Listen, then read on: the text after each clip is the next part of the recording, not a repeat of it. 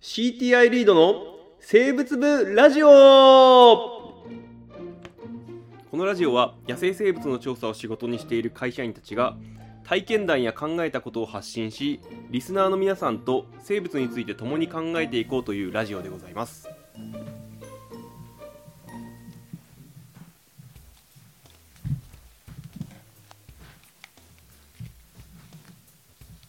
はいどうも始まりました。リード生物部ラジオでございます。はい始まりました。奥田君目立ちたいタイプかい？いや僕目立つのが嫌なんですよね。俺も全くその通りだね。とにかく目立たずに誰にも知ら存在を知られずに生きていきたいですね。でもさたまにはさ目立ちたい瞬間もあるんじゃない？目立ちたいっていうか一応これ俺やったよとかって言いたい時もやっぱそれはありますね。それはありますね、うん。あのこれさあー面白い面白いって言ったらあれだけどはい。目立ってしまうことと、えーめ自分から目立つっていうのは多分これ訳が違うと思うのよ。あそれでも多分そうですね。全然違いますね。そうそうなのよ、で、まあ、人間って結構他人からの印象っていうのはものすごい敏感じゃん。はい。敏感なんだけどお目立ってしまうっていうのは自分が本当はそう見られたくないんだけどそういうふうに見られちゃったとか見られたくないとこ見見られちゃったとかっていう感覚になるんだけど、はい。えー目立つっていうのはさあえてこれ自分ってこうだぜって見せたい相手にそういう印象を持ってもらいたいっていうことじゃないかな。はい。で要は目立つっていうことはだからそういう意味では相手に印象を持たせるということではい。それをうまく使ってる生き物いますよっていう今回そんな話なんですけど、はい。大丈夫ですかね？大丈夫です。大丈夫かね？大丈夫です。えーでまあまあ今回紹介するのはあの警戒色警告色まあ要はたまにいるじゃないですか。生き物でも赤とか黒とかもう黄色とか、はい。なんでそんななの？そんなの捕まえられて人間に飼われるぞっていう。やつがいるんでまあでもそれはその色そのものは擬態ではないんですけども、まあ、まあ前回の予告でお話しした通りこの後続く説明のためにはちょっと必ずしておかなきゃいけない話なんですよね。で、えーまあまあ冷静に考えてそんな色色派手で綺麗だったら人に捕まっちゃうよってなんだけど、まあ、要はただ綺麗なだけだったらそれはもうおやられるだけなんですよ。そうですね、うんまあ、あいつあそこにいるってなって普通に取り狭まれて終わるわけですよ。はいえーところがあー目立つということはですね、えーやっぱり何か理由がある。はいでお多くの場合はあーもいる生き物がなんだろうな目だ綺麗な生き物っていうのは毒を持っていたりとか、食べるとめちゃくちゃまずかった。り まあまずいかうまいか人には分からないところがあるから結局人は「あー綺麗って言って捕まえて「あ可愛いわね」ってか飼っちゃうんだけど、はい。あのそこはねあの本当は本来人っていうのは見せたい相手じゃなかったんだろうね。そうですね。あいつらからすると、まあだからあー、まあ、目立つ色であるということはあー食べた相手、えー襲った相手がまあなんだろう。パクッと食べた時にまずってなったのをなんだろう、えー目立って目立たない色だとあれ？どれだったっけ？あれさっき食ったまずいやつ覚えらんないですよね。そう覚えらんい、ない、いやそう。要は覚えてもらうっていうために必要な色だということなんですね。はい。はい。えーでまあ例としてはもうすごく典型的な例としてはヤドクガエルうん。昆虫でもいいろいろいるよね警告書。それこそ分かりやすいのはテントウムシとかはそうですよね。あテントウムシもはい。あの出すもんね。なんか捕まえるとね、はいあれまずいんだろうね。まずいとまずいと思います。うん。カメムシもそうかね。カメムシは派手なのいるのかな？言いますけど、うん。多分ちょっと理屈が違うと思います。ああそうか、はい。そうか。そうなんだね。あとはなんだろう。おーそれタコだったらヒョウモンダコとかさ。あの黄色に青の斑紋とかこんな毒でしかないだろうっていうようなうん。色をしてたりとかあとマムシなんかも派手な色だよね。ああそうですね。まあこれならみんなちょっともう見た目からしてやばいね。近づいちゃならないねってまあそんな風に思う。でどれもやっぱり毒を持ってる。はいちなみになんかねあの文献によるとカワセミって綺麗じゃん。はい。あれもまずいらしいよ。あそうなんですか？まああえて食おうと思わないわなあんなひキラキラした青い鳥を。そうですね。僕多分うん。今この場で僕実はカワセミ食べたことあるんですって言ったら大変なことになりそうな気がします。そうだね、はい。見てる人の層によっちゃ君はえらい目に遭うね、はい。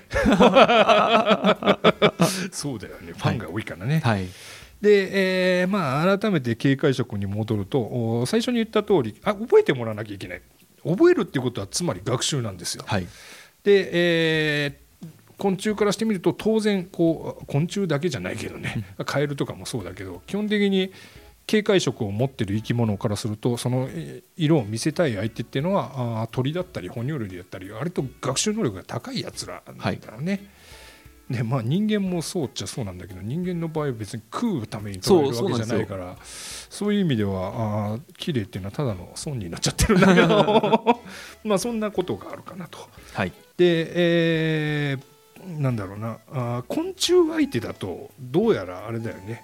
このうん綺麗な色をするとかっていうのはあんまり意味がないんだろうね。そうですね。多分普通に食べられちゃいますね。う。んなんかあとだあとは綺麗な色のやつで、うん。単純に隠蔽型擬態になってるやつとかうん。あるじゃないですか。だからそういうやつは効くかもしれないですけどただただ綺麗なだけだと警戒色的な綺麗だと普通に食われるっていう。普通に食われるだけだよね。はい。そうなっちゃうんだよね。だからまあ昆虫に対し昆虫相手だとどっちかというとさあの一番最後になるかもしれないけど要は化学物質でに相手の嗅覚に化けたりとかっていう、うん。なんか別の形の擬態をしたりするやつの方が多いそうですね。うん。で、えーまあい目立つ色をすると、まあ、相手に覚えてもらいやすいっていうそれ本当かっていう思うところはあると思うんですよ。まあまあはい。直感的には分かるけどね、はい。あのなんだろう M&M チョコとかがさ あれめっちゃ苦かった。らもう二度と食わない。多分なると思うんだけど。でも実際これ疑問に思って実験した人がいるらしいんでね。はい。で、えーまずい餌を作りましたと、はい。でそれをひよこに食べさせたと。でそれを、えー色つけて、えー目立つやつにした。黄色地に緑かなんか置いたやつと、はい。緑地に緑かなんか置いたやつだともう次第と次第にこの目立つ色の方は全然食わなくなるっていう実験があってまあ鳥からするとやっぱりこうめコントラストが高いとやっぱ目立ちやすいから食べなくなるんだななんて要はうんまずいと色がセットで覚えるんだななんていう実験があありました。はい。でまああとね、えー警戒色っていうのはもう個人的にはやっぱりこれも隠蔽型攻撃じゃないけど元は隠蔽型隠蔽型っていうかあの目立たないやつね。はいはい。目立たないやつから発達したのかななんて思うところがあって、えー例えばヤドクガエルなんかだと、はい。えーまあ、あの過去の研究事例からするとお今目立つ種類、えー黄色とか赤とかいろんな種類で毒を持ってるやつがいる。はい。でこの毒っていうのがどうやら餌に由来すると。うん。アリとかダニの餌にしてるやつらが、まあ、そこから毒を作ってる染色に染色って、まあ、そればっかり食べるようになった。はい。でだけどおその起源をたどっていくと元隠蔽型要は目立たないタイプで割とおどんな餌でも食べますよ。どんな餌っていうのまあカエルだからそれはそれなりに限られてるんだけど、はい。まあ、アリとかダニ以外も食べますよっていうやつから進化してますよっていうような研究が出てたりする、はい。それから最も極端な例としては砂漠飛びバッター、あーはいえー単独層えー要はあの密度がすごく少ない時っていうのは緑色で、はい。えー毒を持たない。んはい。だけどある程度密度が濃くなってくると真っ黒系なんだよね。あね。でうん。さらにこれ毒素を食べ出すらしいのよ。はいはいはい。えーで毒を持って、えー俺ら危険だぜなおかつ群れだぜってもう手つけられない状態 最後はなんか共食いして死ぬらしいんだけど、ね、あそうすごい共食いするらしいですね。うんうん。でまあだからそんなこといや要は何が言いたいかというと警戒色っていうのは隠蔽色っていうのは割とこう普通な生き方。はい。だけどお警戒色っていうのはそれが何かもう振り切れちゃってもう目立つぜっていう風になっちゃった生き方なのかななんて思ったんだけど、はい。でも確かうにん。見つから目立たないようにするかうん。めっちゃ目立ってあいつやべえなって思われるかうん。どっちの方がいいかなってちょっと僕考えちゃいましたね。ああ考えるかあでももうこれ本当に人間なんかで言ったら分かりやすいよね。なんかヤンキーになるか普通に暮らすかみたいな。そうめっちゃおとなしくこうやって暮らすか、うん。ヤンキーになって。ななんかいろんな条件があるんだろうね多分ね。そうですね。なんだろう学校の中で何もしなくてもそこそこの地位にいたらなんか今からヤンキーになるのなって言った あとあともっと強いやつがいたりすると。あそうそうね。だからこれもうん、あいやいやまずくてもいいぜってやつがいたら食べられちゃうんで。そうだねそうだね。そうだから飛びバッタと人間あんま変わんねえんだな。そうだからあのテントウムシがよく刺し亀とかに食べられてますもんね。あ食べられるんだ、はい。あそうなんだまずくても食べられちゃう食べられちゃってます。あそうなんだ、まずくても食べられる例があるんだ。はい万能じゃないんだね。そうなんですよね。あ必ずしも、ね。それだったらね隠れてた方がいいですもんね。隠れてた方がいいね、まあ状況によりけりってことかな、はい。まあまあでも今回の話はあーそんな中で目立つとおーまあ目立った方がいいやつ。はい。まあ、相手の学習を使って、えーうまくその目立つことを利用してますよっていうそんなお話でございました、でまあ、警戒色なんていうのがそういうものだと理解してもらえれば次に進みやすいかと思います。はい。さてそんな中で次回の予告ですが次回はどんなお話でしょ次は、えーとまあ、最後に不良 ヤンキーの話出ましたけど、う、もヤンキーって、う、うん、みんな同じ格好をしてますよね。知ってるね。まあまあまあ同じとまではいかないけど多か分同じに見えるけどちょっと違うんだろうけどまあ企画揃ってますよね基本的に。割りかしね。ね割りかしもううんしょうがないみんな金髪茶髪金髪だよ。はい、あとはまあ警察官とか自衛隊とかも、まあ、自衛隊はちょっと隠蔽型かもしれないけど。やはり隠蔽型だよね。企画揃ってますよね。企画というか服装とかはね、そうだね、うん。